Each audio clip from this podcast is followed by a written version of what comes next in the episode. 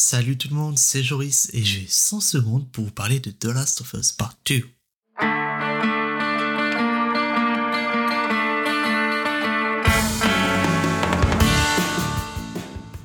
Pour cette première édition, on va parler d'une suite. Logique.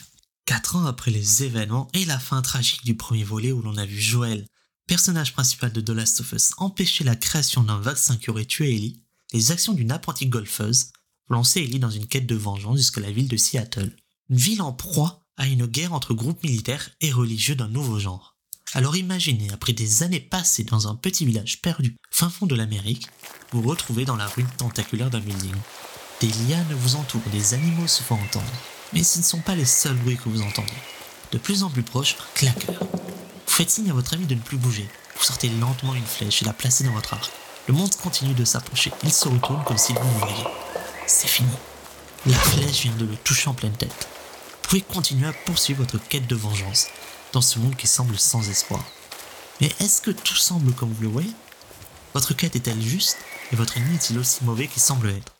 C'est le jeu le plus titré de l'histoire et c'est aussi mon jeu de la génération PS4 Xbox One.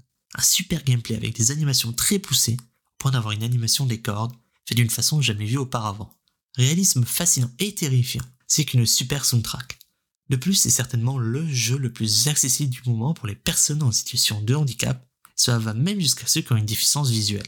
Et pour ceux qui jouent en anglais, avec sous-titres ou non, les deux actrices principales donnent une super performance qui a été légitimement récompensée.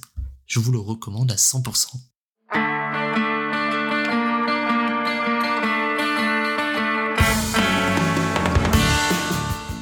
Et voilà, cet épisode est terminé, j'espère qu'il vous aura plu. Vous pouvez continuer à parler avec nous sur Twitter, sur notre site et sur Facebook. Quant à moi, c'est un vrai plaisir de pouvoir parler avec vous. Je vous souhaite à la prochaine fois.